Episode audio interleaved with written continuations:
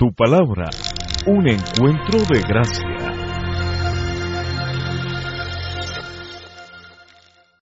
Después de haber disfrutado este tiempo de alabanza, de adoración, eh, qué bueno que podamos nosotros aprender algo de la palabra. Y el propósito de Dios siempre es ayudarnos en nuestro corazón a cambiar y a poder ver esas cosas, llevarnos a ver esas cosas que para nosotros son difíciles realmente.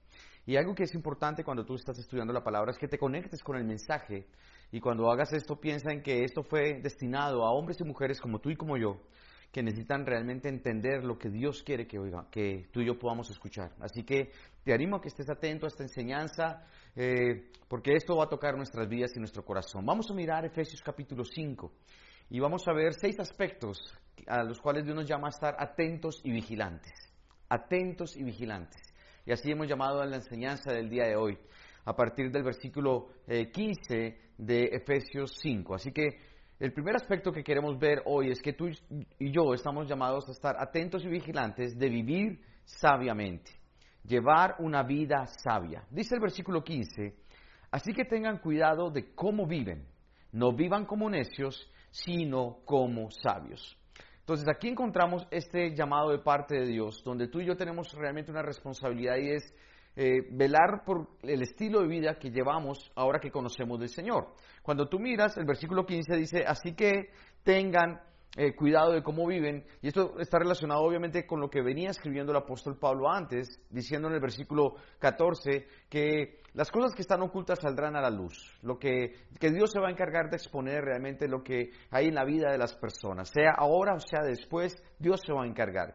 Por eso entonces dice, más bien cuiden su manera de vivir y hace un llamado donde dice, por favor, no vivas como un necio. Y una persona necia, y ahí es donde tal vez tú y yo lamentablemente en algunos momentos de nuestra vida hemos podido caer, una persona necia es aquella que conociendo lo que es bueno no lo hace, que ignora la verdad o que más bien desecha la verdad y que lamentablemente de una u otra manera hace a un lado lo que Dios enseña a través de su palabra.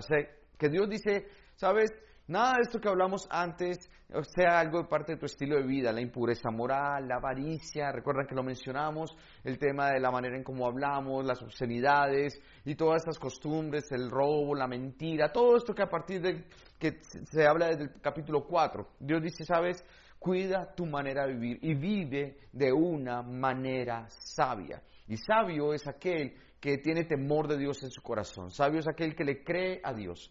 Sabio es aquel que escucha lo que la palabra enseña y que de una u otra manera está dispuesto realmente a caminar en obediencia. Y Dios sabe que hay cosas que nos cuestan, cosas que nos cuestan aceptar de lo que Él dice inclusive. Dios sabe que hay cosas con las que luchamos en nuestro corazón porque son debilidades en nuestro carácter. Dios sabe que hay ataduras posiblemente en cada uno de nosotros, inclusive hasta adicciones que tienen que romperse con el poder del Espíritu y obviamente ser transformados por el amor de Dios en nuestro corazón. Dios sabe todo esto, pero tú y yo tenemos que tomar una decisión y es vivir nuestra vida de una manera sabia. Y mi invitación para ti es créele a Dios. Créele que lo que Él dice en su palabra es verdad y que tu fe te fortalezca de tal manera donde puedas hacer la voluntad de Él, cueste lo que cueste. Así que este primer llamado es clave en la vida de un creyente, a vivir una vida sabia. Tienes que estar atento y vigilante con tu estilo de vida. No más la necedad, no más desechar los principios de Dios, no más hacernos los locos frente a lo que Dios nos va enseñando. Y si tú hoy estás observando hoy esta, este programa, esta enseñanza, y Dios toca tu vida en algún aspecto, entonces empieza a aplicarlo, porque esta es la manera en cómo obviamente Vamos ligándonos a eso que el Espíritu Santo hace en el corazón de cada uno. Toma la Biblia, toma la palabra de Dios y guárdala en tu corazón, escudriñala, medita en ella y haz todo conforme a lo que en la palabra está escrito. Entonces, el llamado es que tú y yo vivamos sabiamente. El segundo aspecto de estar atentos y vigilantes es, dice la Biblia, de aprovechar bien el tiempo. El primero fue vivir de una manera sabia, el segundo es aprovecha bien el tiempo. Y esto es una manera sabia de vivir. Dice la palabra en el versículo 16. Saquen el mayor provecho de cada oportunidad en estos días malos.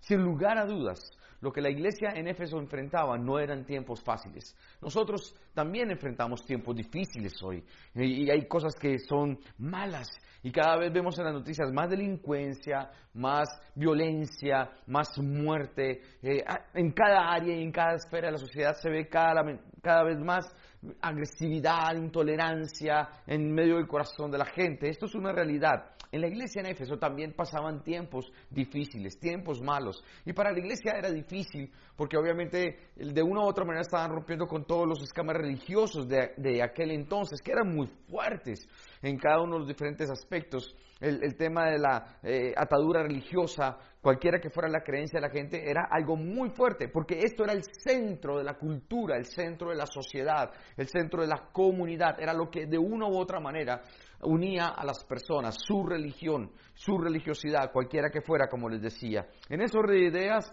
entonces, habían cosas que les pasaban que eran muy difíciles, y el llamado de aquí que hace el apóstol Pablo es, ¿sabes qué? Aprovecha bien el tiempo. Es una manera sabia.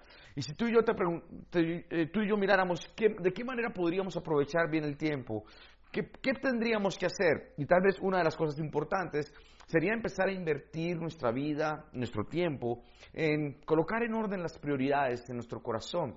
Seguramente el tema de la importancia de buscar de Dios. Algunos de nosotros tal vez no somos realmente muy activos en esto y, buscamos más a Dios por conveniencia o buscamos más a Dios por aquellos momentos difíciles que enfrentamos o buscamos más a Dios porque necesitamos una bendición o que Él me ayude en medio de una eh, situación difícil, en fin. Y sabes, Dios dice, búscame, porque yo soy Dios. Búscame y, me, hallarás. Golpea la puerta y yo te abriré. Acércate a mí, dice la palabra, y yo me acercaré. Eso es lo que Dios realmente Dios quiere en el corazón de cada uno de nosotros. Aprovechemos bien el tiempo con nuestra familia. Aprovechemos bien el tiempo cuidándonos, aprovechemos bien el tiempo descansando, aprovechemos bien el tiempo siendo diligentes en nuestras labores, haciendo las cosas con excelencia, haciendo las cosas para Dios, no para el mundo, no para la gente, sino para Dios. Y en ese orden de ideas, yo te animo que tú puedas decirle al Señor, Padre, enséñame cómo poder eh, manejar bien mi tiempo, porque es una manera sabia. Y yo te digo, invierte tiempo en los que amas, invierte tiempo en lo que te gusta, Invierte tiempo en aquello que te edifica. Eh, los días, dice la palabra, que en el final de los tiempos serán acortados los días. Y no sé si tú lo percibes o no. Yo, yo para, mí sí, yo sí percibo una, o tengo una sensación de que los días son más cortos, que el tiempo pasa más rápido, que los días pasan más rápido. Y a la luz de la palabra hay una razón de ser. No se puede explicar, digamos, lógicamente. Pero sí, a la luz de la palabra, Jesús dijo que en los últimos tiempos esto empezaría a ocurrir y, esta percepción del tiempo cambiaría. Y creo que en mi caso, por lo menos, y tal vez en el caso de algunos otros con los que he hablado, tienen esta misma percepción. Entonces, siendo que el tiempo es ahora tan corto, siendo que ahora los días pasan tan rápidos, entonces deberíamos ser más conscientes de la importancia de invertir mejor el tiempo en todo aquello que edifica. Saca tiempo para Dios, saca el tiempo para tu familia, saca el tiempo para invertir en el corazón de otras personas, háblales a otros de Jesús, Invierte tu corazón en aquellos que necesitan esta palabra, esta luz que no tienen en su vida tal vez. Tú tal vez hoy conoces personas con muchos problemas y muchas circunstancias difíciles, gente con desesperanza hay por todo lado en este momento, gente desesperada, angustiada, afligida, deprimida, que se siente sola y con vacíos profundos en su alma. Tú y yo tenemos la respuesta, porque tú y yo hoy hemos aprendido que Jesucristo es el camino, la verdad y la vida, y que tener a Jesús en el corazón conduce a una relación con el Padre, y que cuando tú tienes una relación con el Padre, Él lo llena todo en cada uno. Así que yo quiero invitarte a que aproveches bien el tiempo. Deja de estar pensando en aquello que no edifica. Todo esto que mencionó el apóstol Pablo en los versículos anteriores, en el capítulo anterior, no más, no vale la pena, no va a producir nada bueno. Al contrario, va a traer mucha tristeza y dolor a tu corazón. Entonces el llamado es invierte en lo que realmente va a edificar tu vida. El tercer aspecto de los seis que mencionamos es el hecho de que debemos estar vigilantes y atentos de entender cuál es la voluntad de Dios. Atentos y vigilantes de entender cuál es la voluntad de Dios para cada uno de nosotros. En el versículo 17 dice la palabra, no actúen sin pensar, más bien procuren entender lo que el Señor quiere que hagan. No actúen sin pensar. Y el apóstol Pablo se enfrenta a una realidad de la naturaleza humana. Actuamos sin pensar. Lamentablemente, hacemos muchas cosas motivados por impulsos, por emociones. No pensamos, no somos objetivos en determinados momentos de nuestra vida y esto va a traer problemas. Y, cuando actuamos sin pensar, cuando tomamos decisiones que son de este, de este tipo, emocionales, lamentablemente, muy seguramente vamos a estar alejándonos de lo que es la verdadera voluntad de Dios para nosotros. Mira, cuando tú tomas decisiones sin consultar a Dios, esto va a traer problemas. Cuando tú y yo lamentablemente no le preguntamos a Él, no buscamos no le buscamos a Él, no pedimos consejo, no nos dejamos guiar por la escritura, no lo buscamos en oración, no preguntamos a otros, no nos dejamos asesorar, muy posiblemente vamos a empezar a tener problemas en, aquellas áreas donde estamos tomando decisiones. Dios dice, mira, no actúes sin pensar, tienes que meditar lo que haces y que lo que tú hagas, de acuerdo a lo que estamos revisando aquí en la palabra, entonces más bien que seas lo que sea conforme a la voluntad de Dios, que según lo que dice la palabra es buena, agradable y perfecta. La voluntad de Dios para ti es buena. La voluntad de Dios para ti es agradable porque Dios te ama. Nunca dudes que Dios quiere lo mejor para ti. Nunca eh, pienses que el Señor realmente quiere acabarte, destruirte, afligirte, eh, nada de esto. Lo que Dios realmente quiere es que tú aprendas a tener un corazón para Él, dispuesto a escuchar la voz de Él y hacer su voluntad. Así que, por favor, piensa muy bien lo que dice la palabra. Dice en Romanos capítulo 12, versículo 2. Romanos capítulo 12, versículo 2 dice, no imiten las conductas ni las costumbres de este mundo, más bien dejen que Dios los transforme en personas nuevas al cambiarles la manera de pensar. Entonces aprenderán a conocer la voluntad de Dios para ustedes, la cual es buena, agradable y perfecta. Aquí el Señor nos está invitando a que no actuemos sin pensar, que más bien debemos entender lo que el Señor quiere que hagamos, cuál es su voluntad buena. Y aquí en Romanos 12 encontramos la clave para poder entender la voluntad de Dios. Y lo que Dios dice es, tú vas a poder discernir, entender, ver cuál es la voluntad de Dios para tu vida. Sé que a veces hay muchas preguntas respecto a la voluntad de Dios. Muchos nos angustiamos porque queremos hacer la voluntad de Dios, pero no sabemos cuál es la voluntad de Dios y, y qué decisiones tomar frente a una situación. Bueno, Dios dice, sabes, hay una cosa que es clave aquí, es clave. En Romanos capítulo 12, versículo 2 dice, el Señor va a renovarte a través de la escritura, a través de la palabra, y va a transformarte en una nueva persona cambiando tu manera de pensar. Entonces, por no, sé cuántos años tengas tú, ahí que estás frente a esta pantalla, no sé qué edad tienes, pero piensa en cuántos años tú permitiste que semillas del mundo fueran sembradas en tu corazón.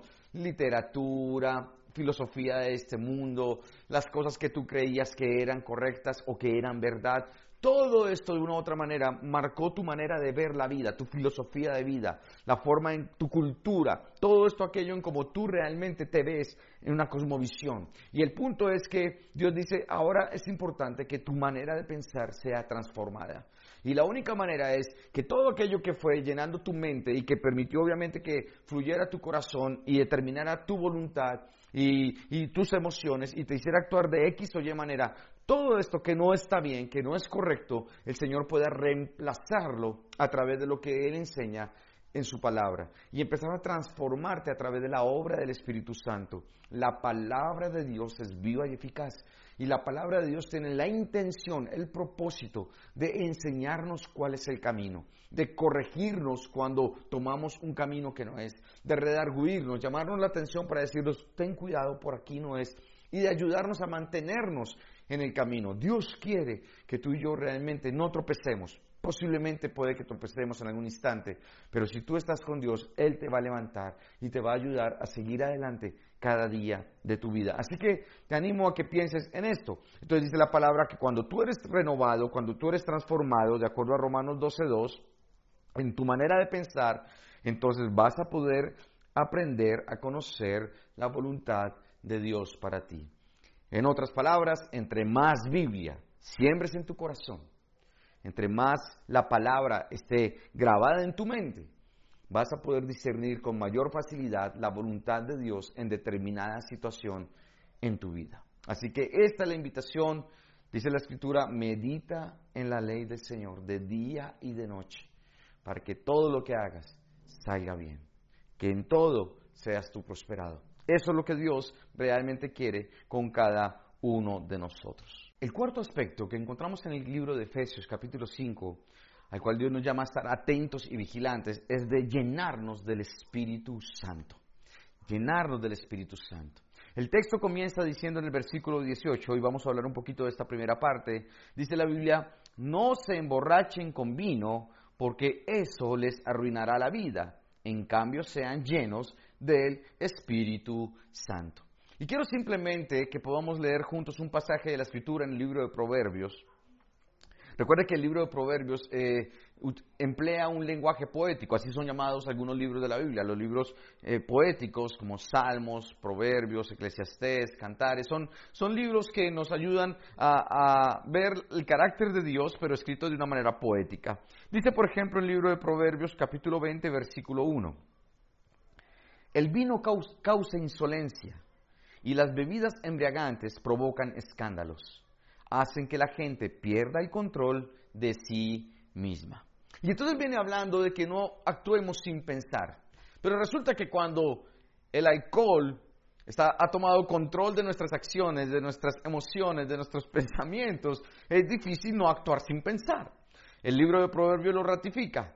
Aquí está diciendo que lamentablemente las bebidas embriagantes provocan escándalos, conflictos, peleas y no solamente eso, tú y yo conocemos historias que tristemente sabemos que llevan inclusive a la pérdida de vidas humanas. Así ha sido por la riña, los conflictos, las peleas, la violencia, en fin, tantas cosas. Tristemente esto ocurre porque el vino causa insolencia. Ahora, hay una cosa que es cierta y es que lo que Dios quiere decirnos cuando hablamos de que no se embriaguen con vino, que, realmente no sea el alcohol lo que, que ustedes quieren que les llene su vida, lo que Dios pretende enseñarnos es que tal vez tú y yo acudimos a cosas que no son en nuestro corazón para llenar vacíos.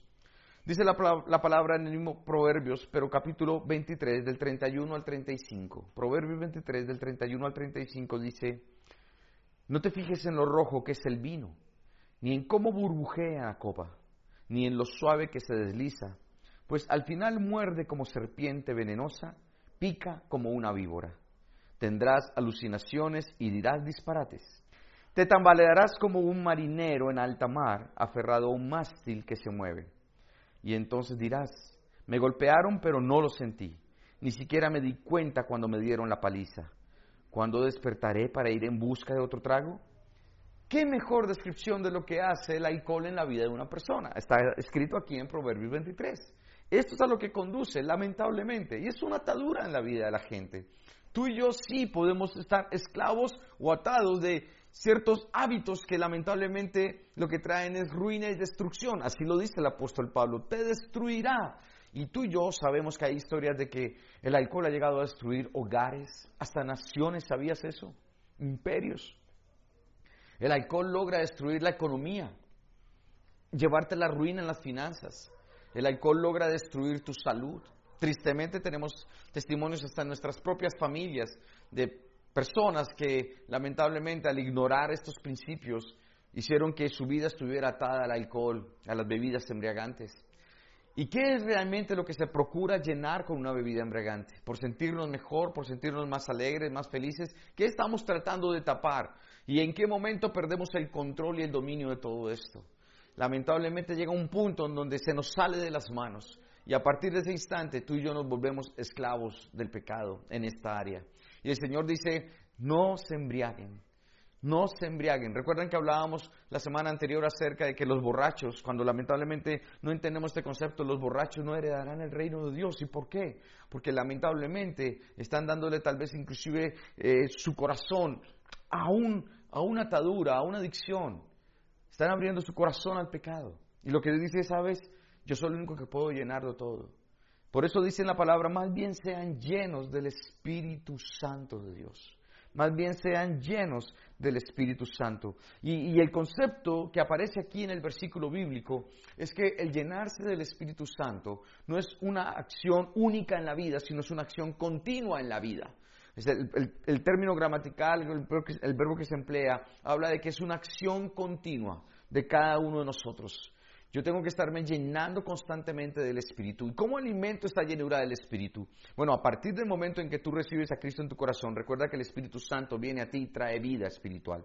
Y a partir de ese momento, la palabra con la que llenas tu corazón, la oración, la alabanza, la comunión con otros, el perseverar, el congregarte, estas Todas estas cosas van llenándote del Espíritu de Dios en todo instante, en todo momento, porque fortalecen tu fe. Y esta fortaleza de tu fe, esa fe con la que llenas tu alma, abre la puerta para que el Espíritu Santo pueda ministrarte completamente. Habla de una dependencia total del Señor a través del Espíritu. El Espíritu está aquí para apoyarte, para levantarte, para consolarte, para animarte, para impulsarte. Es ahora realmente el ayudador, como literalmente se conoce. El Espíritu Santo está aquí para fortalecerte en tu corazón y transformarte y llevarte a la santidad. Él está renovando tu mente. El Espíritu Santo es esa persona maravillosa de la Trinidad que en este momento está en esa comunión contigo, que a diario todo el tiempo está ministrándote conforme a tu necesidad en medio de tu vida. Entonces dice la palabra, más bien llénate del Espíritu Santo,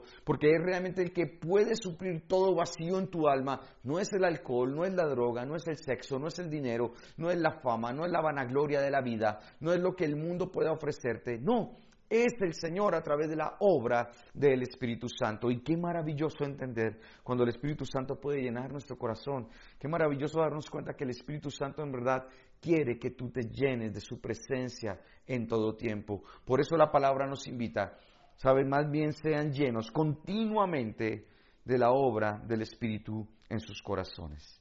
El quinto aspecto ante el cual tenemos que estar atentos y vigilantes es de alabar y adorar a nuestro Dios. La forma gramatical que está escrita en el libro de Efesios habla de que el alabar y adorar a Dios, conforme a como dice el versículo 19, es una consecuencia de ser lleno del Espíritu. Dice, cantando salmos e himnos y canciones espirituales entre ustedes y haciendo música al Señor en el corazón. Esta versión es hermosa, otras dicen anímense unos a otros y habla de adorar al Señor en todo tiempo, cantando salmos e himnos.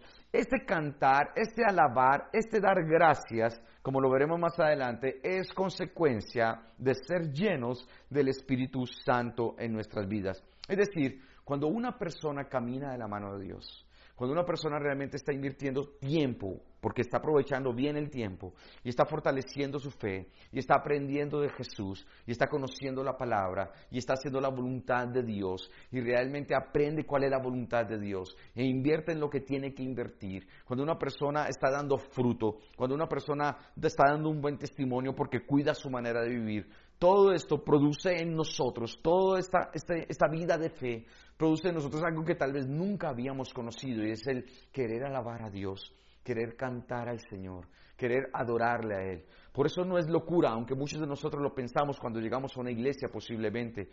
Nos parece una locura cuando la gente canta, cuando la gente aplaude, cuando la gente levanta sus manos y cierra sus ojos para cantar salmos, himnos y cánticos espirituales delante de Dios. Nos parece locura porque no es natural en nosotros.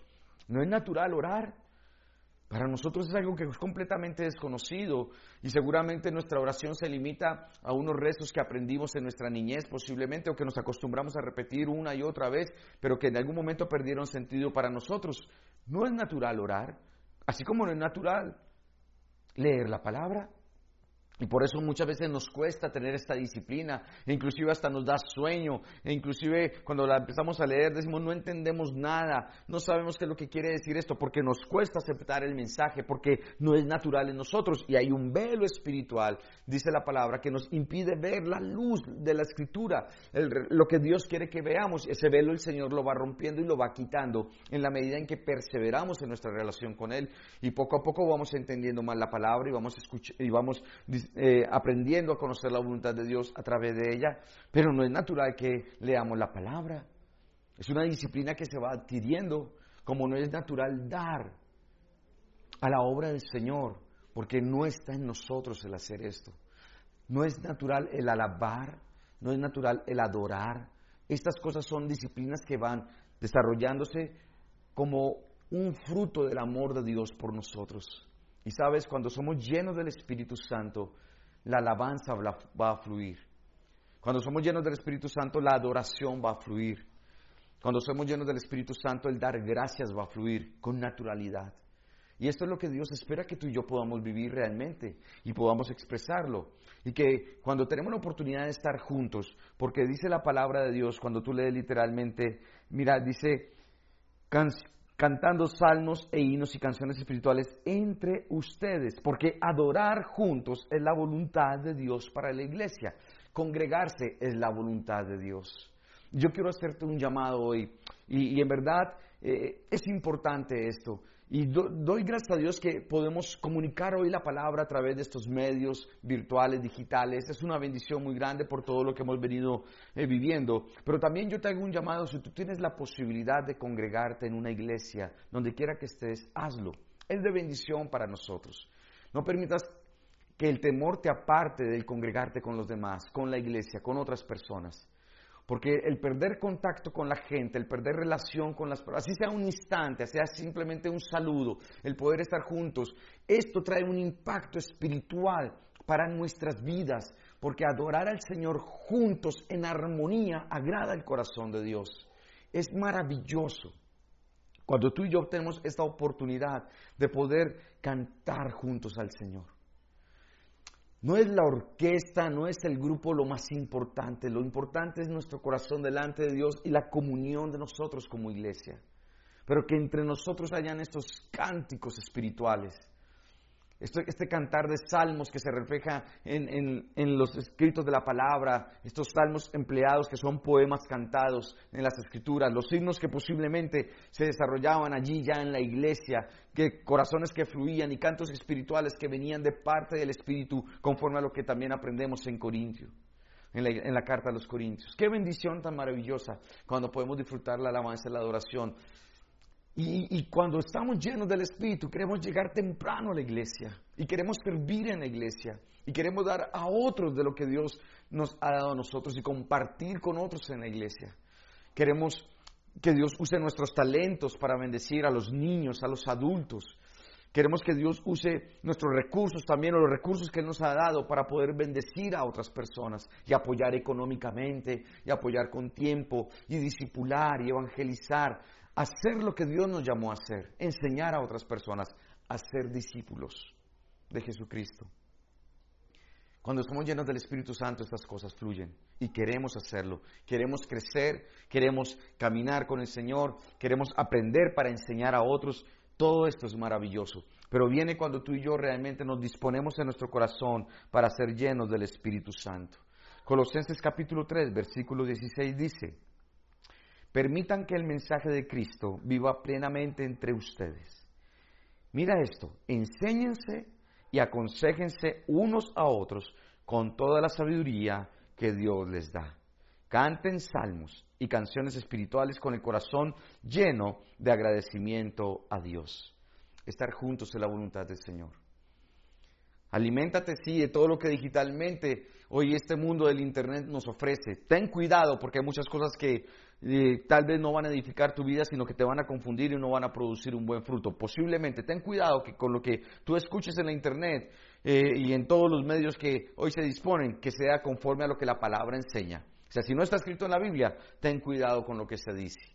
Y tú puedes escudriñar, tomar lo bueno y desechar lo malo. Una persona sabia realmente evalúa lo que, se escucha, lo que escucha de Dios, lo que aprende de Dios, lo va y lo mira y lo revisa conforme a la escritura. Y si realmente no está en la palabra, tú vas a tener cuidado con esto y posiblemente desechar muchos de los conceptos que escuches. Así que ten cuidado en esto. Pero tú puedes, si no tienes aún una iglesia local, acercarte a una buena iglesia de sana doctrina. Y, y vas a ser edificado y vas a ser bendecido en la comunión con otros. Si tienes ya la oportunidad de salir de casa, hazlo. Si tal vez eras de los que antes te congregabas, pero a partir de la pandemia te ha costado mucho, yo te digo hoy, te invito a que retomes tu vida de comunión con otros, el congregarte con otros. No hay nada más hermoso que poder estar juntos en verdad. Y, eso nos conecta con la realidad de la gente.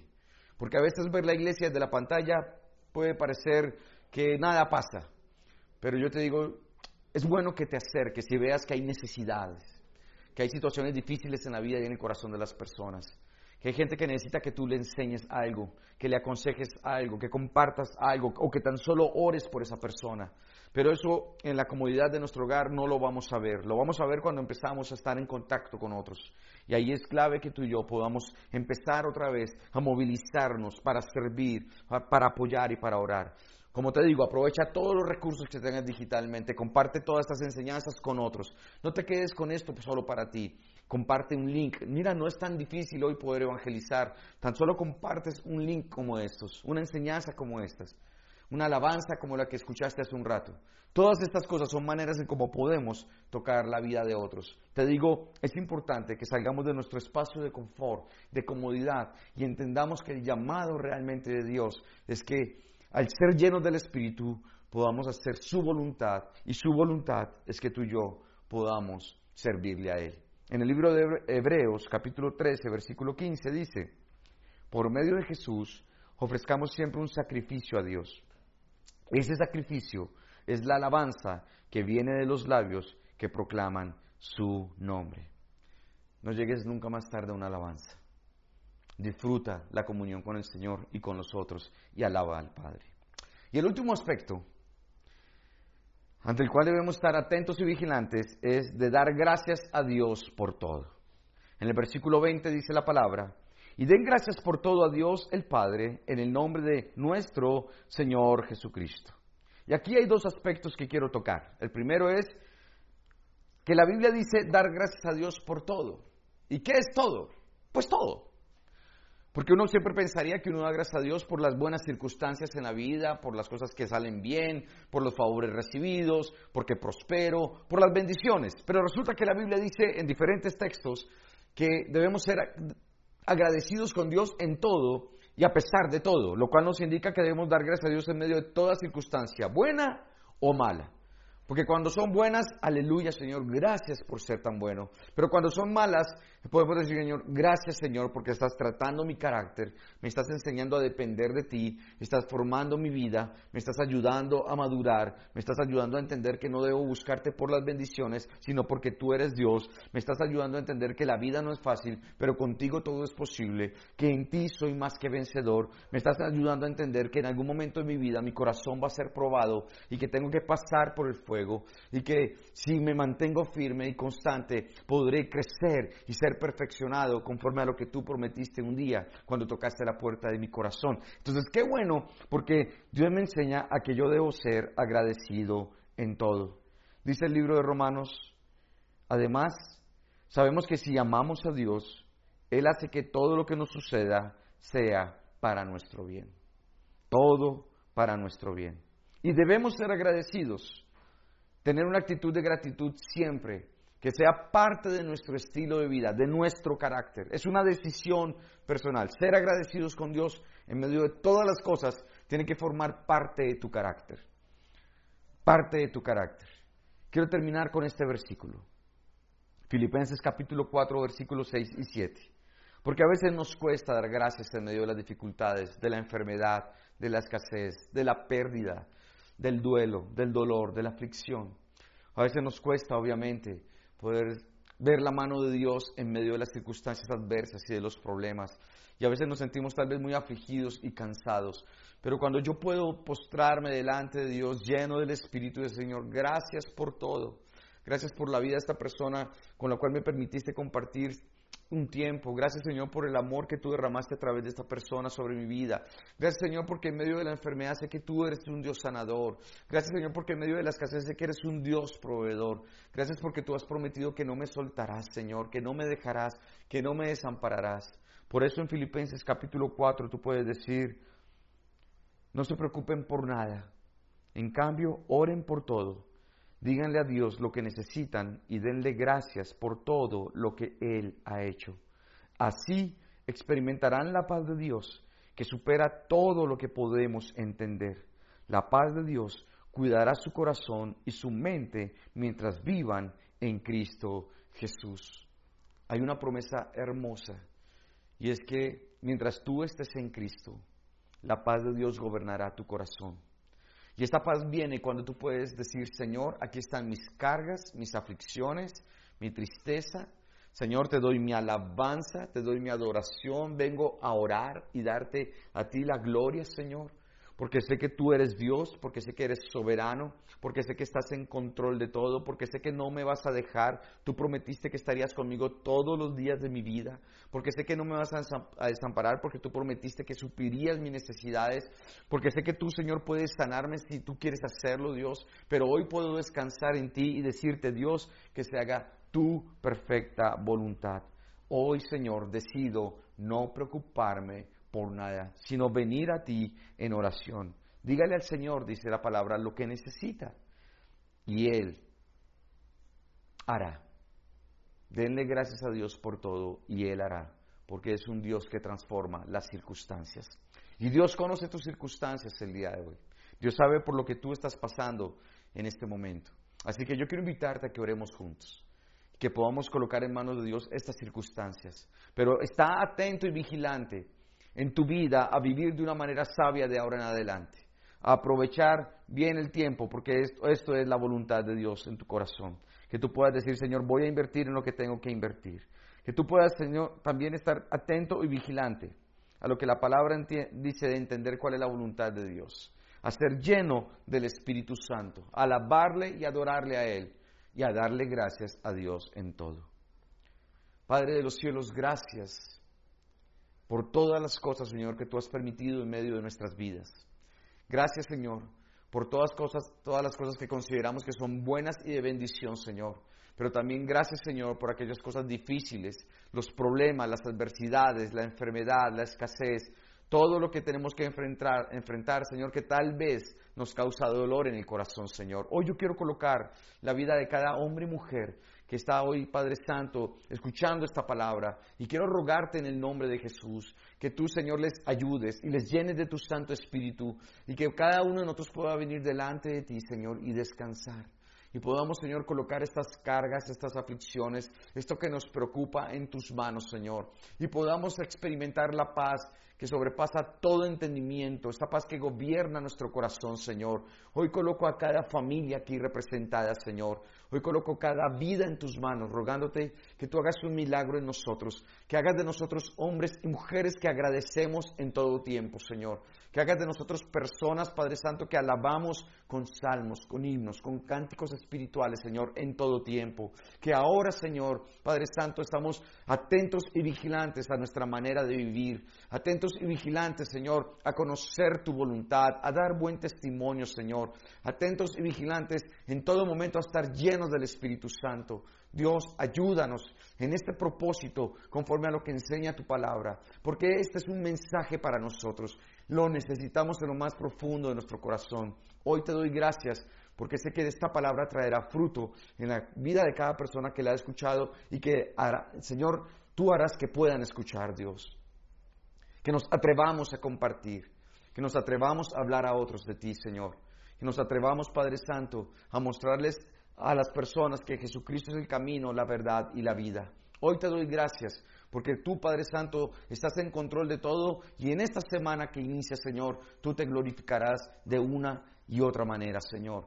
Gracias por tu bendición, por tu fidelidad, por tu cuidado. Gracias por tu provisión, por tu sanidad, por la restauración de nuestros hogares, de nuestras familias. Gracias por hacernos libres de las ataduras, de romper cadenas y adicciones en nosotros. Gracias, Señor, por librarnos de la esclavitud del pecado. Gracias, Señor, por ayudarnos a caminar, siendo más diligentes, Señor, y conscientes de aquellas cosas que nos destruían, Señor, en el alma. Hoy, Padre, colocamos todo esto del pasado en tus manos y venimos ante ti porque tú eres un Dios que trae vida en abundancia. Padre, gracias por este tiempo y gracias porque tu palabra, Señor, transforma. Y gracias por la obra de tu Espíritu Santo que seguirá perfeccionándonos día tras día. A ti sea toda la alabanza de nuestro corazón y todo el honor por los siglos de los siglos. Amén y amén. Que Dios les bendiga. Que tengan una feliz semana en el Señor.